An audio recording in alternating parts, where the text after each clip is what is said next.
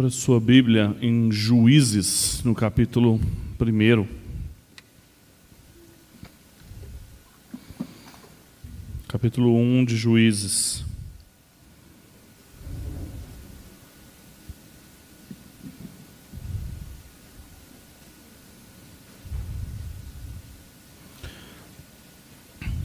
Ju- Juízes 1, nós vamos ler do versículo 1 ao versículo 8.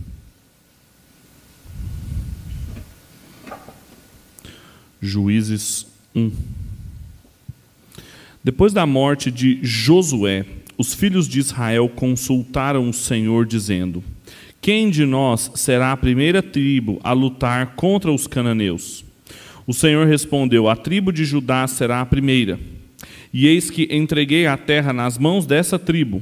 Então os filhos de Judá disseram aos seus irmãos da tribo de Simeão: Venham conosco, a herança que nos caiu por sorteio, e lutemos contra os cananeus. Depois também nós iremos com vocês a herança que lhes cair por sorteio. E os filhos de Simeão foram com eles. Os filhos de Judá atacaram, e o Senhor lhes entregou nas mãos os cananeus e os ferezeus. E em Bezeque mataram dez mil homens. Em Bezeque encontraram Adoni-Bezeque e lutaram contra ele, e derrotaram os cananeus e os ferezeus. Adoni-Bezeque fugiu, mas eles os perseguiram e o prenderam, e lhe cortaram os polegares das mãos e dos pés.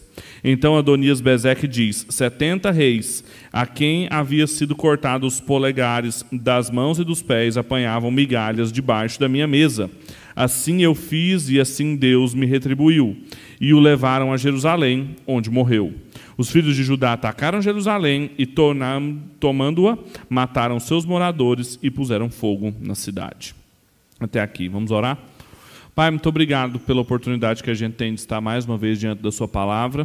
Nós pedimos que o Senhor nos conduza através dela, que o Senhor nos ensine o que ela tem a dizer e nos ajude a compreender e responder com obediência. É a nossa oração em nome de Cristo Jesus. Amém. Tem um mecanismo legal que visa orientar a ocupação do solo urbano chamado Plano Diretor Municipal que tem que atender sempre interesses tanto coletivos, preservação da natureza, preservação da memória do, do lugar, do município, como também os outros interesses particulares dos seus moradores. Né? E no Brasil, o plano diretor ele é um instrumento básico da política de desenvolvimento dos municípios, da expansão urbana, de acordo com o que figura na Constituição Federal e também no Estatuto da Cidade. Em outras palavras, o plano diretor, quando a gente fala de um plano diretor municipal, a gente está falando de um instrumento para dirigir o desenvolvimento desse município, para organizar, para orquestrar esse desenvolvimento nos seus aspectos econômicos, físico, social, memorial e assim por diante. Agora, existia um plano diretor também para o desenvolvimento e para a ocupação do que nós entendemos como cidade de Deus aquilo que nós estamos nos ocupando há tantas semanas, há pelo menos umas 29 semanas, a respeito do reino de Deus, que a gente acha que é uma concepção do Novo Testamento, mas não é.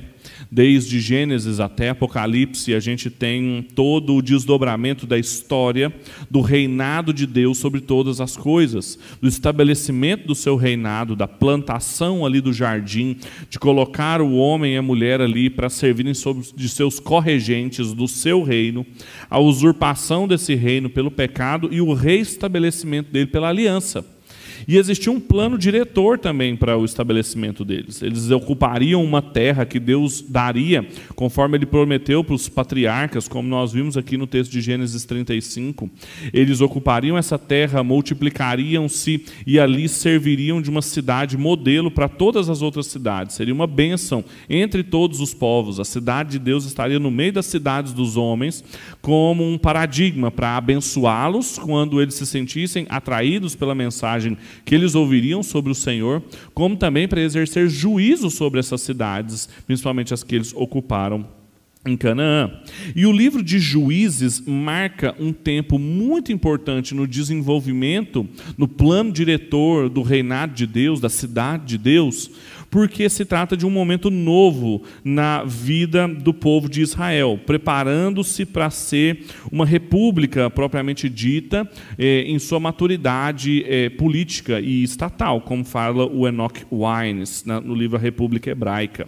Porque desde o Êxodo 18, em que Moisés sofria conduzindo o povo ali pelo deserto, e o seu sogro, Jetro, veio de longe instruí-lo, ajudá-lo a entender como ele lideraria aquele povo, a liderança de Israel sempre foi uma liderança assim mesmo republicana, através da vida de juízes, de oficiais que teriam um poder descentralizado e que eles, através dos líderes das suas tribos, líderes militares, líderes religiosos, conduziriam essa cidade de Deus no meio da cidade dos homens.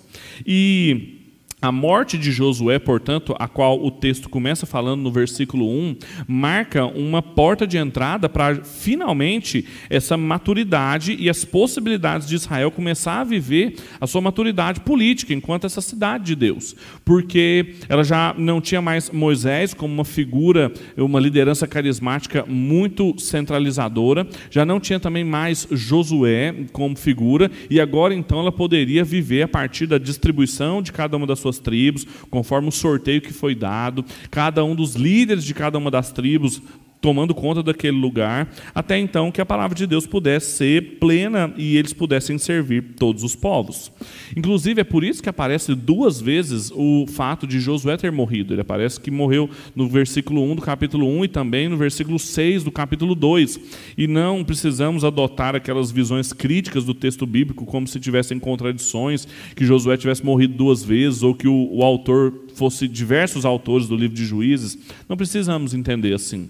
Porque o versículo 1, e na verdade todo esse primeiro capítulo que nós vamos ler, até o versículo 5 do capítulo 2, funciona como uma moldura de todo o livro dos Juízes, que serve para mostrar que nesse tempo pós-Josué, foi conhecido Israel por uma série de marcas, uma série de características que foram distintivas desse período e que são muito instrutivas para nós. Portanto, o tema do texto em questão que nós acabamos de ler e que é o tema de todo o capítulo que nós vamos ler essa noite, é justamente esse novo momento que Israel está vivendo, agora sem a marcante presença de Josué. Você pode ver isso principalmente pelo nome que é dado ao livro, agora um, um nome impessoal, fala sobre Juízes, muito diferente do livro de Josué antes e o livro de Ruth depois, em que tem personagens principais muito bem estabelecidos, o que não é o caso aqui no livro de Juízes. E a a ausência da presença de Josué enquanto esse núcleo consolidador do reino de Deus, ou para usar a expressão com que eu comecei desse plano diretor. E é claro que Josué, enquanto uma pessoa, ele não era todo o plano diretor da cidade de Deus. Ele marcava, ele enquanto um corregente do reino de Deus, ele marcava, na verdade, uma, um, pelo menos um tripé de coisas que dirigiam esse novo momento que Israel viveria. Em primeiro lugar, eles tinham que ter consciência do cumprimento das promessas de Deus. Tudo aquilo que Deus prometeu muitos séculos antes com os patriarcas havia sido cumprido agora. Eles precisavam se lembrar disso. Além disso, eles precisavam também entender sua responsabilidade cumprindo a ocupação daquela terra. Deus tinha um plano paralelo ao plano de estabelecer Israel naquela terra, de vingar os reis maus que estavam vivendo ali. Vejam o rei que a gente leu aqui, que teve os seus polegares cortados, ele mesmo tomou consciência de que Deus o vingou, Deus o confrontou por ele ter sido um, um, um rei excessivo também na sua vingança e no tipo de cidade que ele construiu. E também a responsabilidade que eles tinham de manter-se fiéis fiéis ao culto ao Senhor, frente a uma série de cultos e religiões pagãs ao seu redor. Esse era o plano diretor da cidade, esse era o plano diretor da cidade de Deus no meio das cidades dos homens, e que sem Josué, esse plano diretor poderia estar comprometido também.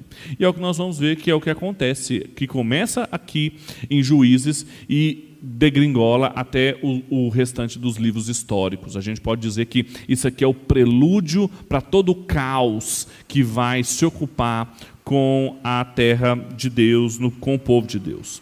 Portanto, o tema do sermão de hoje que eu gostaria de comunicar com vocês é justamente são essas consequências do no restabelecimento do reino de Deus, nessa ocupação da terra, na edificação da cidade de Deus, quais são as consequências de não contar com essa liderança unificada. O que significa viver nesse tempo pós-Josué?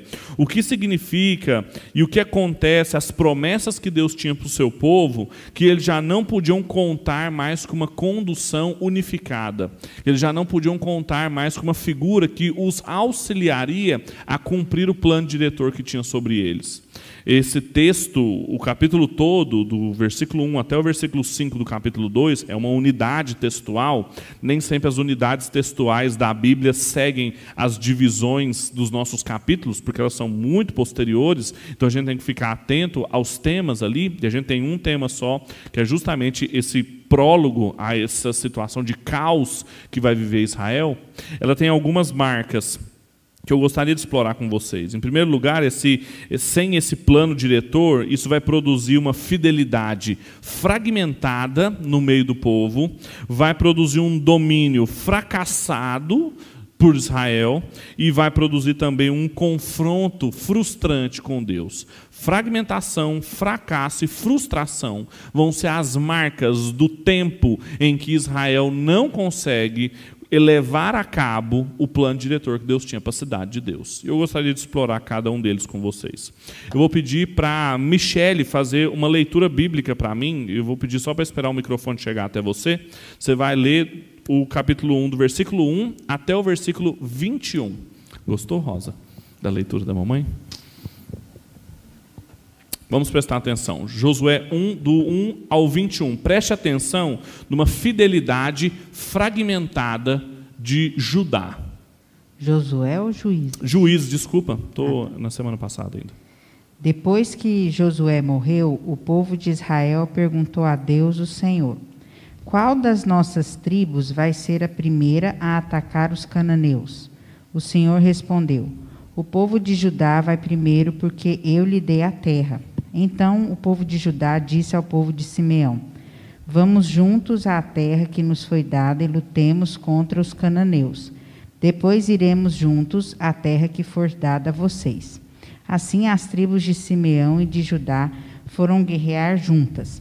E o Senhor Deus lhes deu a vitória sobre os cananeus e os perizeus, e eles mataram dez mil homens em Bezeque.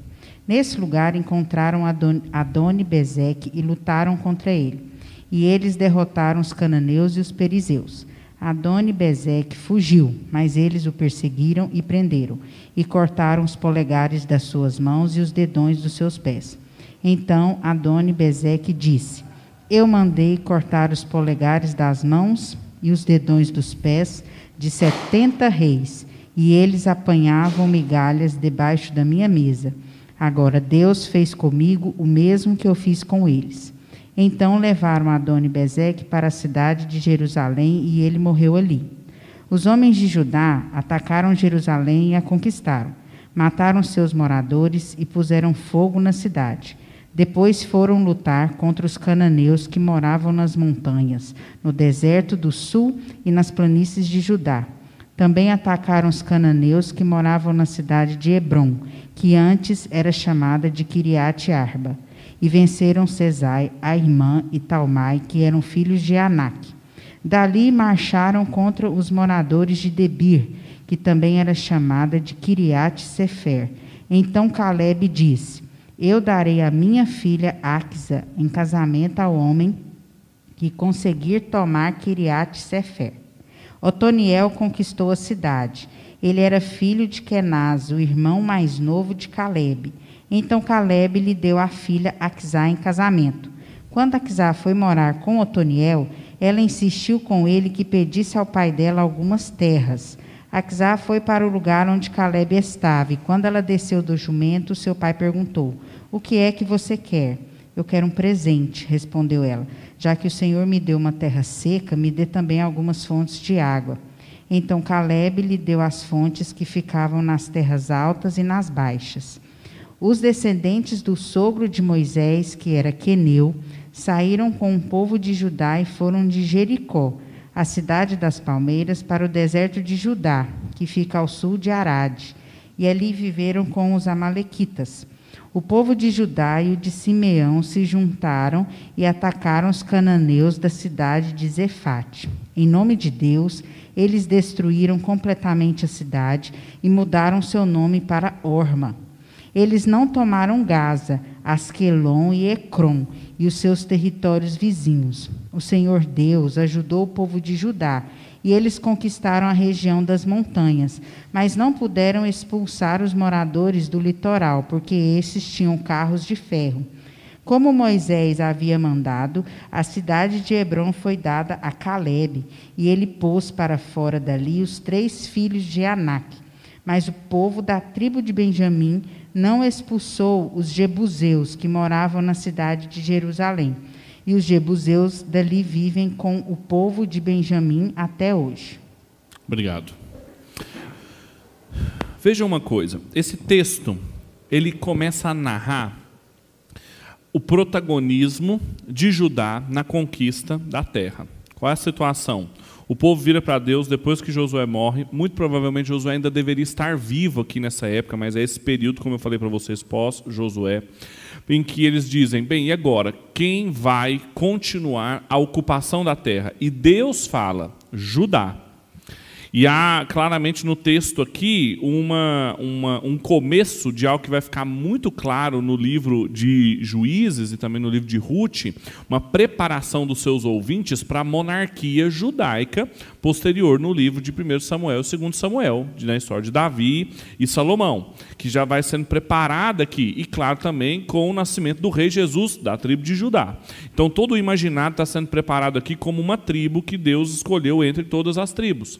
Mas então, veja, por um lado fidelidade, por um lado protagonismo, mas também uma fidelidade fragmentada, uma, uma obediência seletiva. Por quê? Imediatamente após Deus falar para eles, olha, é, quem que vai subir por nós? Judá. Judá vira para a tribo vizinha, Simeão, e fala: sobe comigo.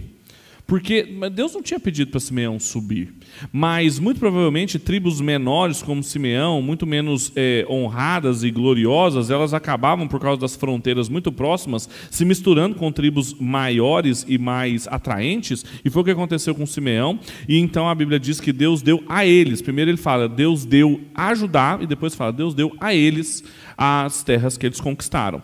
E Judá obedece e conquista muitas coisas, porque Deus dá a eles. Conquista cidades importantes ali, Horma, Hebron, Jerusalém, será a grande capital do reino do sul, Judá, de onde também reinará o nosso Senhor Jesus. Agora, o que eu quero que vocês percebam aqui é que fragmentação vai ser a palavra-chave de todo o livro de Juízes e de todo o tempo que nós vamos ver agora. Israel está se fragmentando. A diferença não só nos nomes nomes, como eu mencionei para vocês, de Josué, um líder carismático que conduziu o povo, mas agora os juízes, não só se dá nesse sentido, mas também vejam que Israel, que sempre lutou junto, que sempre conquistou a terra junto, agora é uma tribo que sobe, ou no máximo uma tribo em aliança com uma outra tribo. E aqui, a, a, a, grande história que nós tínhamos, inclusive das tribos que tinham ficado do outro lado do Jordão, as tribos transjordânicas e as cisjordânicas, unidas, lutando para conquistar a terra, isso não acontecerá mais. As tribos agora, cada uma por si, com desempenhos diferentes, com fidelidades diferentes, e a, começa a fragmentar a fidelidade de Israel.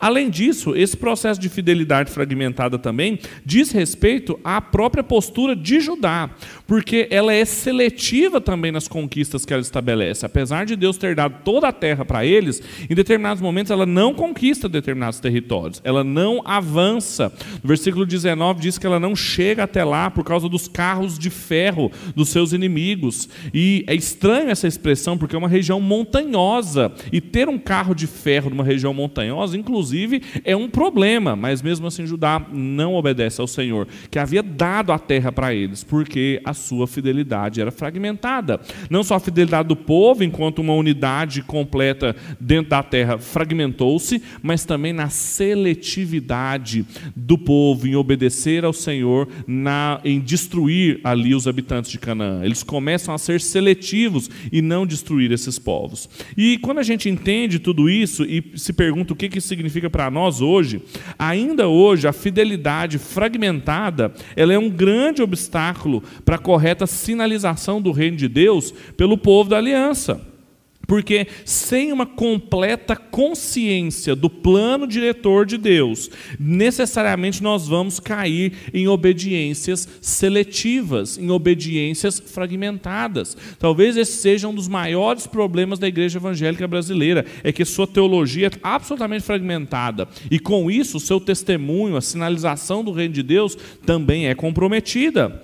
Nós passamos a nos tornar os próprios critérios para as nossas tomadas de decisão para os assuntos que nós não sabemos como que Deus quer, o plano diretor divino quer para o seu reino. E a gente então começa a achar que nós vamos obedecer aquilo que nos parece melhor, aquilo que nós entendemos que é melhor, sem ter clara consciência do que Deus quer para cada uma das áreas da nossa vida. E aí expressões começam a ficar mais comuns na boca do povo da aliança. Expressões como: eu não vou fazer isso aqui porque isso aqui não faz muito sentido para mim, né, pastor? Assim, isso aqui não diz muito respeito à minha vida. Bem, comigo e aqui em casa não é muito bem assim. E a gente passa a ser critério para conduzir a nossa própria vida, fazendo uma fidelidade fragmentada, uma obediência seletiva.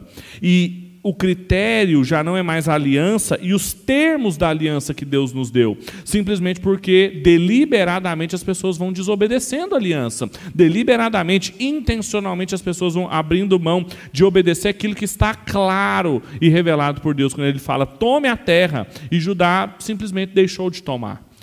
Há uma fidelidade fragmentada aqui. Só que isso, meus irmãos, não é o cristianismo. Isso não é a, o objetivo da fé cristã para nós. O Christian Smith, que é um sociólogo norte-americano, escreveu um livro a respeito da geração jovem dos evangélicos americanos em 1994. Então, assim, é o pessoal mais ou menos da minha idade, o que eles entendem como millennials. E a religião básica dos millennials norte-americanos não é o cristianismo, é o que ele chamou de deísmo moralista terapêutico. O que é o DMS, DMT? O deísmo moralista terapêutico ele é diferente do teísmo, ou seja, o deísmo é o relojoeiro que deu corda no relógio, deixou ele funcionando. Não é um Deus que está o tempo todo intervindo na realidade, é um Deus que está longe da realidade. Isso é muito próprio nosso. Isso não é coisa dos americanos. Veja, tem coisas e tem áreas na nossa vida que a gente acha que Deus não age, que Deus não toca, que Deus não está presente. Isso é deísmo, não é teísmo. É moralista porque ele está preocupado não no que Deus diz para a natureza, para a economia, para a política, para a tecnologia, para a ciência, mas para a moralidade. Conquanto que você não xingue, conquanto você não faça sexo antes do casamento, conquanto você não beba excessivamente, está tudo certo. A religião ela é moralista e, acima de tudo, terapêutica, ou seja, a religião diz respeito a deixar você se sentindo melhor, você se sentindo mais feliz. Só que isso não é o cristianismo. E quando a gente tem uma fidelidade fragmentada, quando a gente tem obediências seletivas, porque nós abrimos mão desse plano diretor do que é o reinado de Deus no meio da cidade dos homens, nós assumimos esse deísmo moralista terapêutico e vamos usando apenas os elementos da fé cristã que nos fazem sentir melhor, que a gente entende que se adequa melhor à nossa realidade, quando na verdade isso é estranho à proposta original que Deus tem para nós. Porque muitas vezes obedecer a Deus vai de encontro, e é de encontro mesmo, aos nossos interesses, aos nossos projetos de vida, aos planos que nós temos para a nossa vida e vai exigir de nós um esforço consciente e intencional de obedecermos a Deus, contrariando aquilo que nós entendemos que é melhor para nós. O estabelecimento do reino de Deus, sem um plano diretor, sem uma clara consciência do que Deus espera do seu povo, necessariamente vai recair em fidelidade fragmentada. Mesmo que seja da tribo que Deus escolheu, mesmo que ela claramente esteja obedecendo a Deus, mas seletivamente, fragmentadamente. É a primeira lição do texto e do livro de Juízes. Mas além além disso, o livro de Juízes também mostra que o estabelecimento do reino de Deus, sem obedecer esse plano diretor original, além de uma fidelidade fragmentada, também vai gerar um domínio fracassado. Vai gerar a responsabilidade que nós tínhamos de dominar sobre essa nova terra um grande fracasso. Eu vou pedir para que a Paula faça a leitura para mim de Juízes, capítulo 1, versículo 22 até o 36. Espera um pouquinho, Paula, que o microfone está chegando. Juízes 1, do 22 ao 36. Subiu também a casa de José contra Betel, e era o Senhor com eles. A casa de José mandou homens a espiar Betel, cujo nome outrora era luz. Viram as, os espias a um homem que saía da cidade e lhe disseram: Mostra-nos a entrada da cidade e usaremos de bondade para contigo.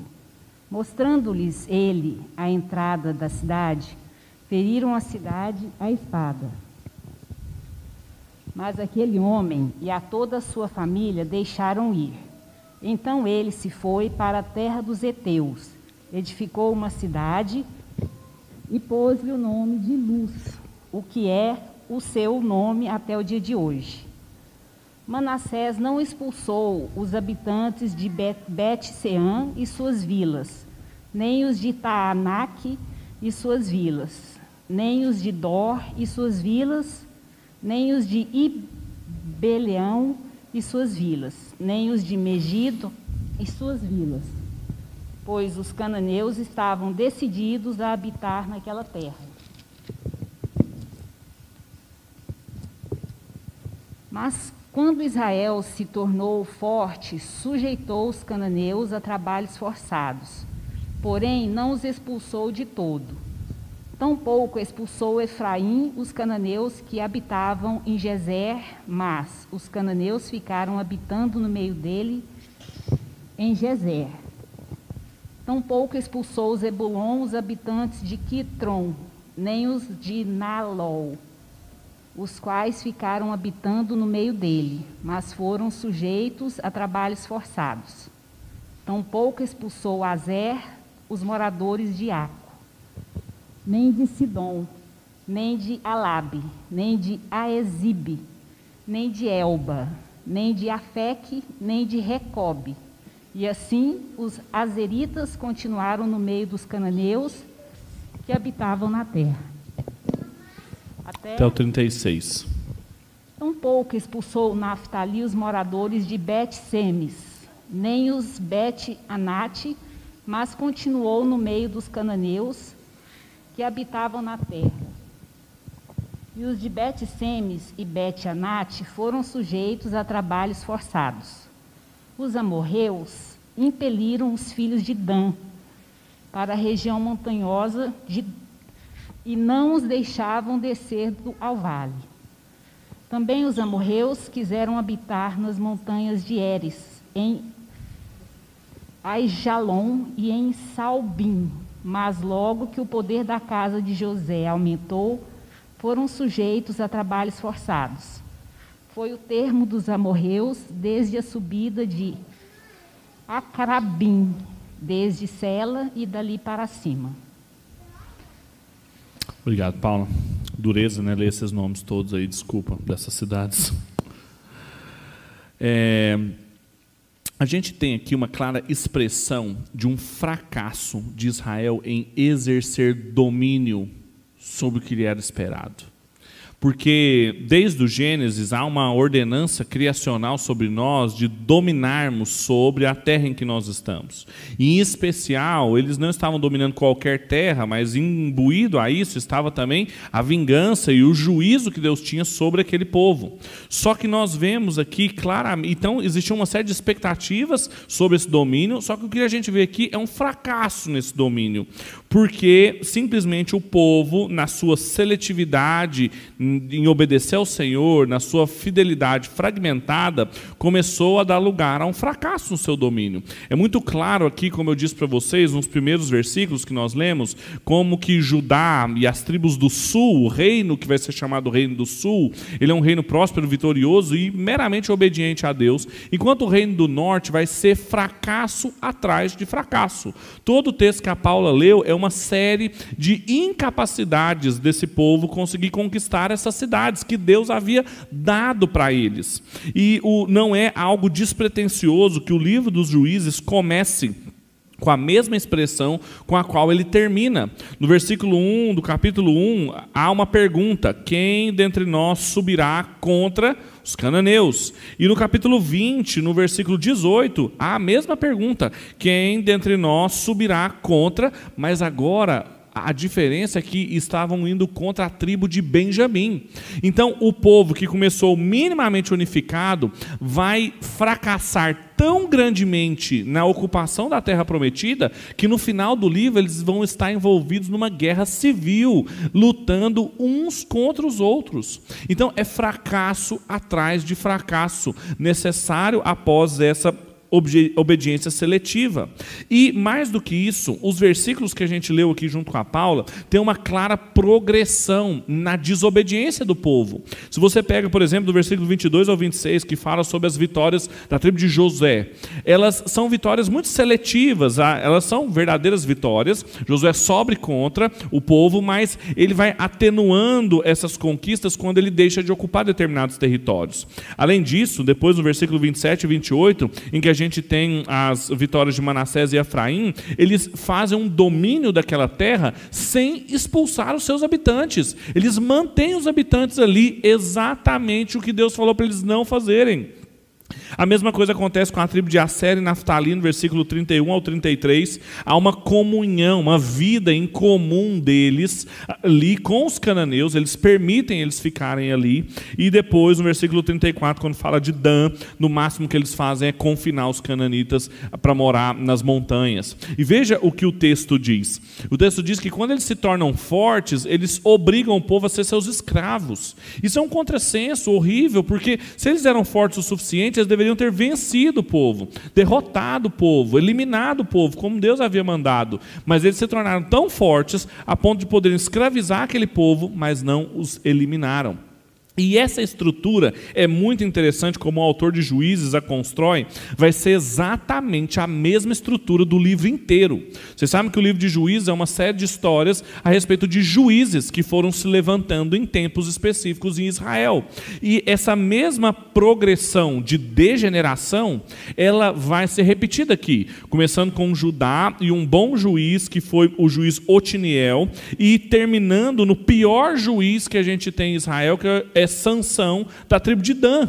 Então começa da mesma forma com conquistas e vitórias e um juiz fiel a Deus de Judá e termina com as histórias de Sansão que a gente nem sabe se ele é um herói ou se ele é um inimigo do povo de Deus, de tão antagonista que ele é a esse plano diretor que a gente está vendo aqui.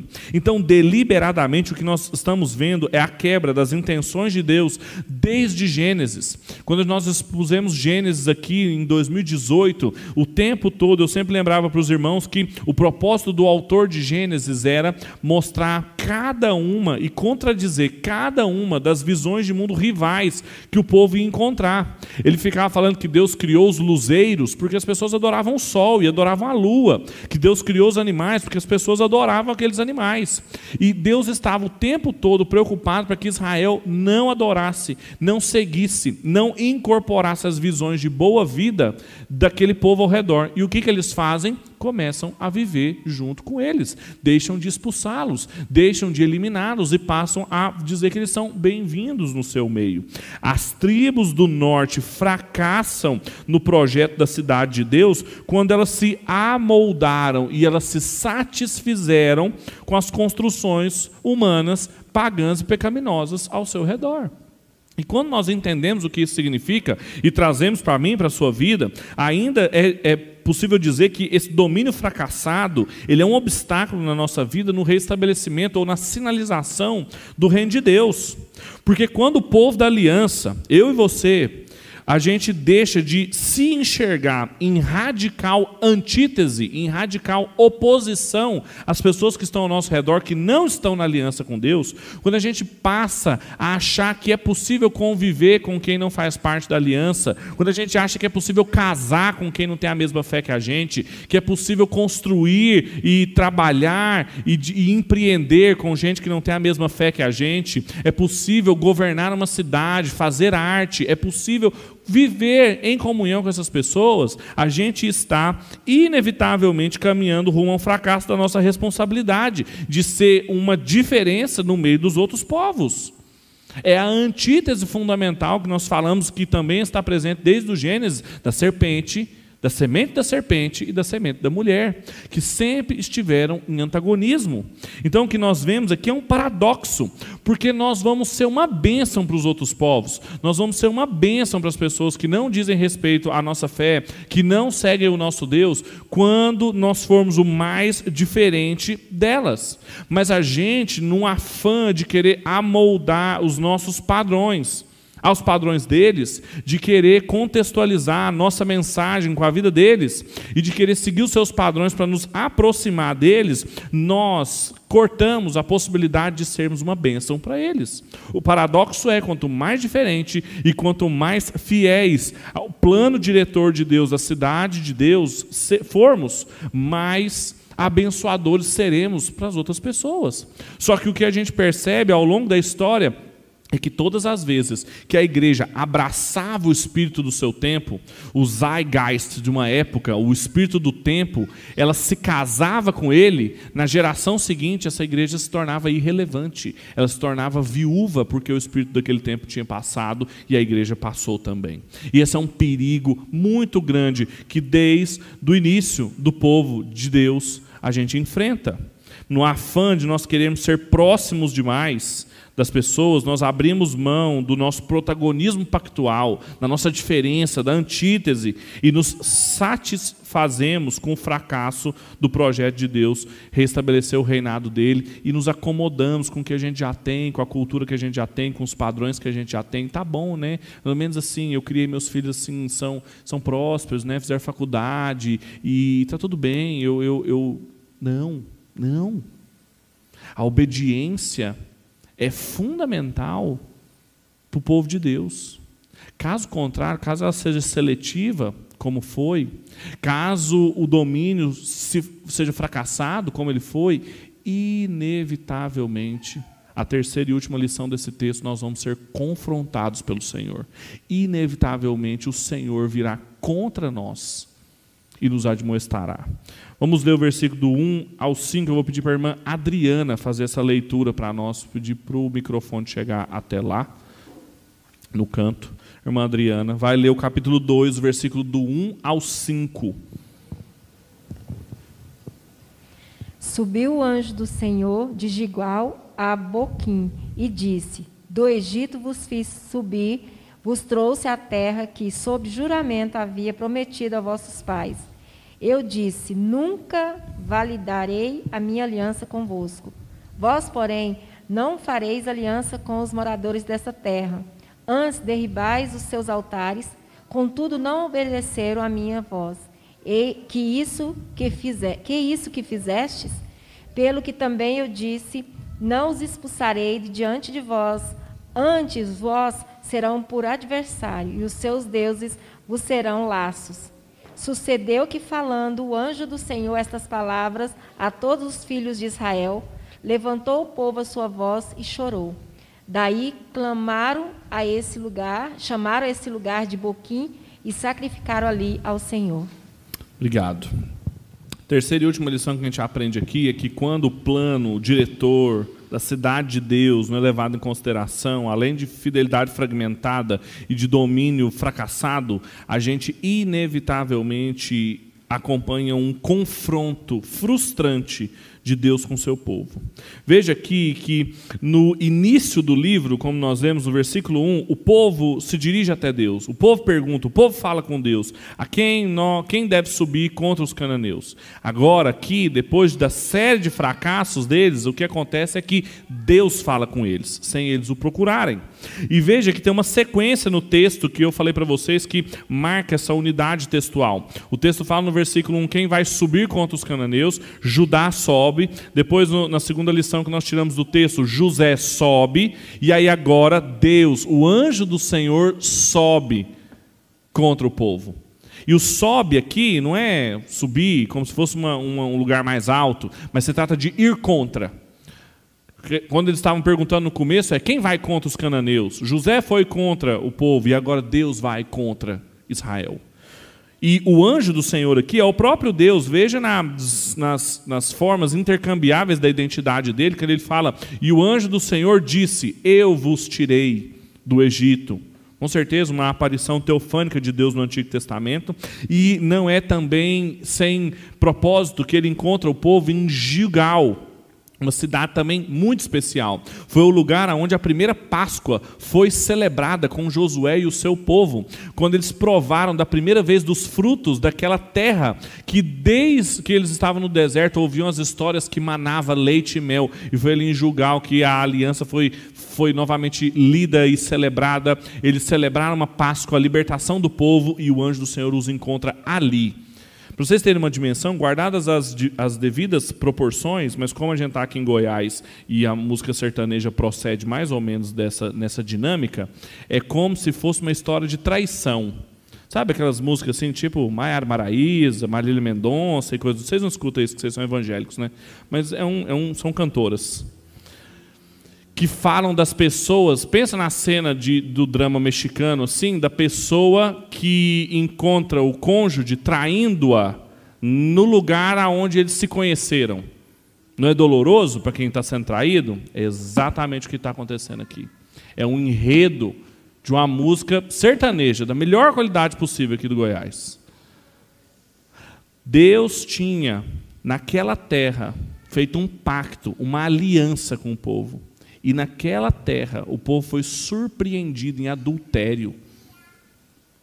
E o anjo do Senhor sobe contra eles, dizendo: O que vocês estão fazendo? Que é isso? E aí a estrutura, o conteúdo da fala é extremamente pactual. Vocês lembram que o pacto, a aliança, tinha uma estrutura, né? os contratos de suzerania e vassalagem, em que o suzerano mostra dos seus, seus benefícios e ele depois dá as suas leis para as pessoas cumprirem a fidelidade, que se elas cumprirem, elas vão continuar sendo beneficiadas, mas se elas quebrarem o pacto, elas vão ser amaldiçoadas. Isso é um pacto.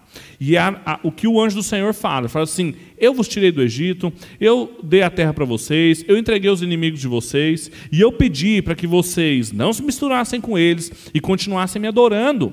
Mas o que, que vocês fizeram? Alianças com eles e deixaram todos os altares das religiões pagãs ali ao seu redor. Aí ele fala uma coisa belíssima, ele fala: "Eu não vou quebrar com vocês a aliança que eu tenho com vocês, mas vocês precisam entender que vocês quebraram a aliança comigo". E aí então, o fracasso de Israel na conquista da terra prometida não foram os carros de ferro que aquelas pessoas tinham, não, não dizia respeito ao poderio militar deles. Deus tinha entregado aquela terra. Dizia a incredulidade deles ouvirem, acreditarem nas promessas de Deus e a disposição pecaminosa que eles tinham no coração de fazer alianças com gente que não prestava.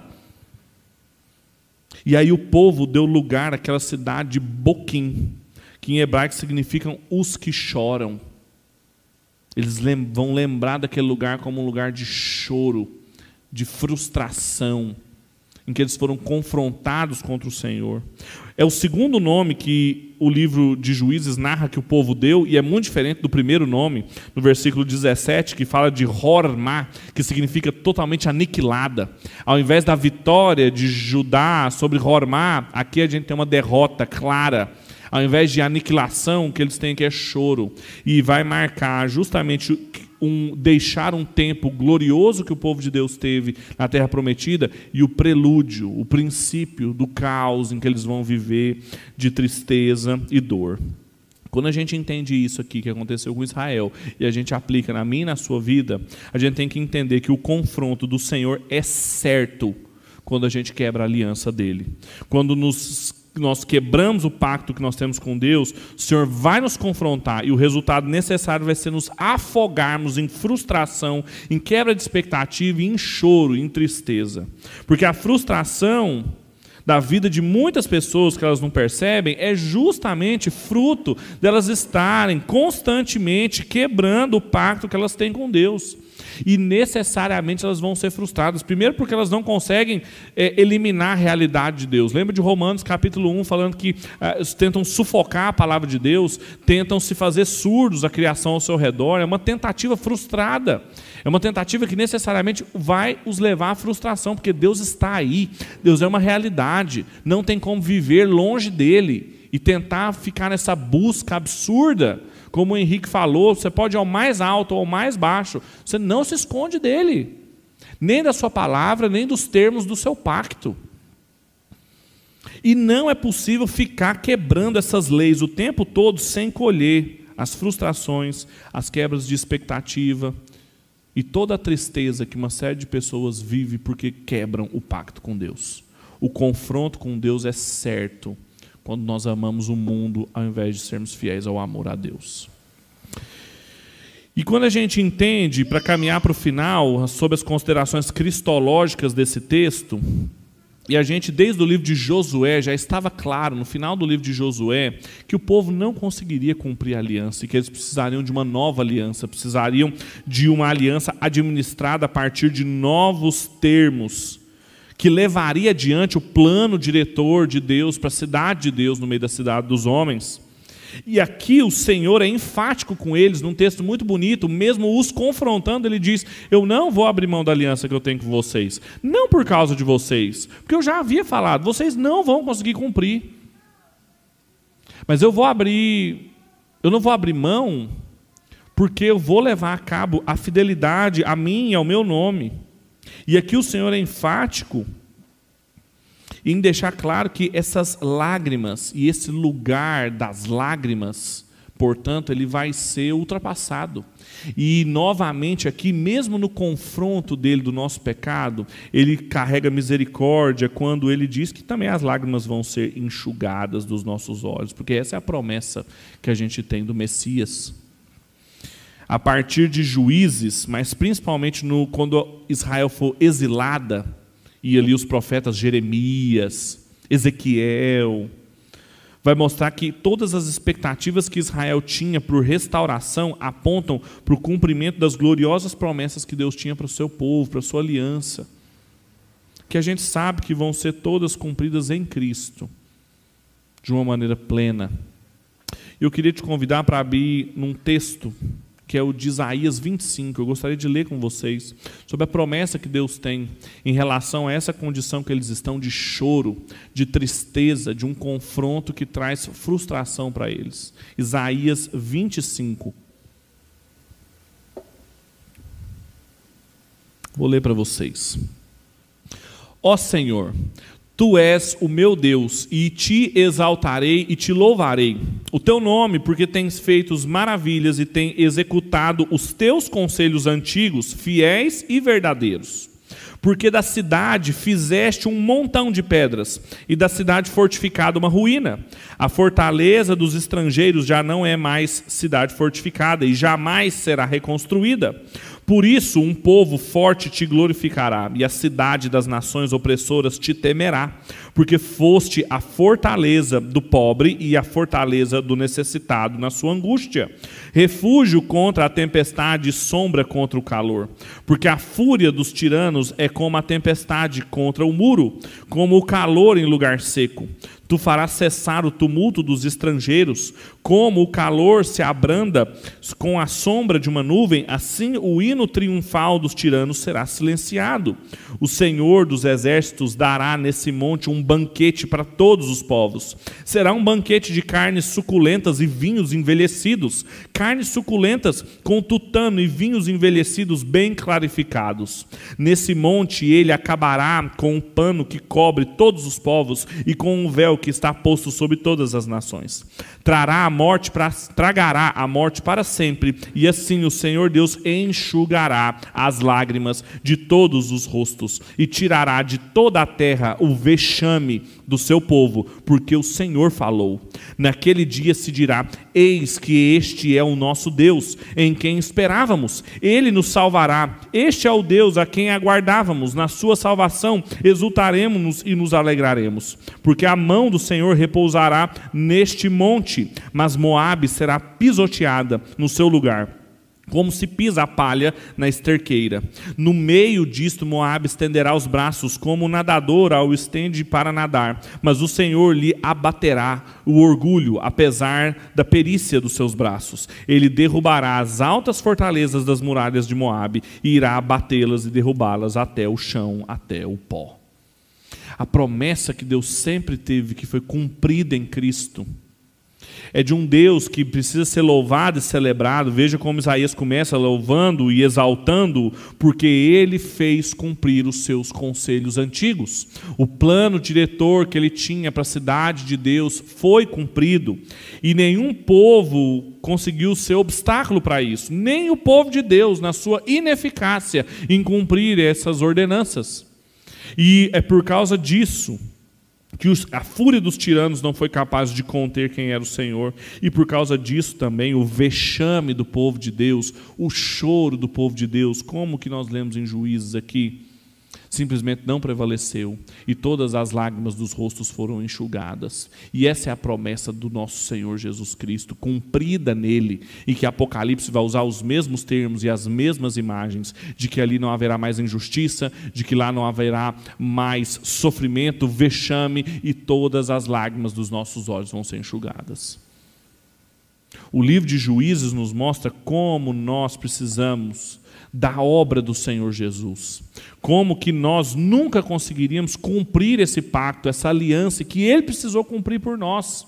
Mas a partir do seu cumprimento e na nossa fé em Cristo, a gente precisa rever toda essa postura do povo de Deus, que já podia ser salvo por aquilo que esperavam. Isaías deixa claro aqui: eis o Senhor aqui nos esperávamos, Ele nos salvará, Ele é o Senhor a qual aguardávamos, é o Senhor Jesus. E a partir disso, a nossa vida precisa mudar. E todas as implicações daquilo que nós lemos e que eu já apliquei na nossa vida precisam ser aplicadas novamente aqui. Para encerrar, o que isso significa para nós? Significa, em primeiro lugar, não seja seletivo, fragmentado na sua obediência a Cristo. Uma vez que Cristo não foi fragmentado na sua obediência, uma vez que a obediência de Cristo foi perfeita, uma vez que ele conseguiu cumprir totalmente o pacto das obras, conquistando para nós um lugar que nós nunca conquistaríamos, a nossa fé e a nossa obediência a Cristo não pode ser seletiva. Não pode usar os nossos critérios, a nossa subjetividade para interpretar o que é e o que Cristo espera de nós. Os imperativos da fé, todo fruto do espírito, toda a vida que significa ser vivida em Cristo, não pode ser negociada. Nós não podemos ser fragmentados aqui. Em segundo lugar, não abra concessões às visões rivais do que é uma vida boa. Não ache, como o povo do tempo dos juízes acreditava, que era possível conviver com as pessoas, casar-se com elas, fazer negócios, sacrificar nos mesmos altares que elas, como se nada estivesse acontecendo. Não é. Não abra concessões. Não ache que é uma coisa menos importante. Não ache que é uma coisa com menos valor. É seríssimo quando um tipo de vida, um padrão de vida, um jeito de conduzir a existência, padrões morais, sexuais, educacionais, financeiros, que são estranhos à palavra de Deus, começam a ditar o ritmo das nossas casas, das nossas vidas. Não abra concessões.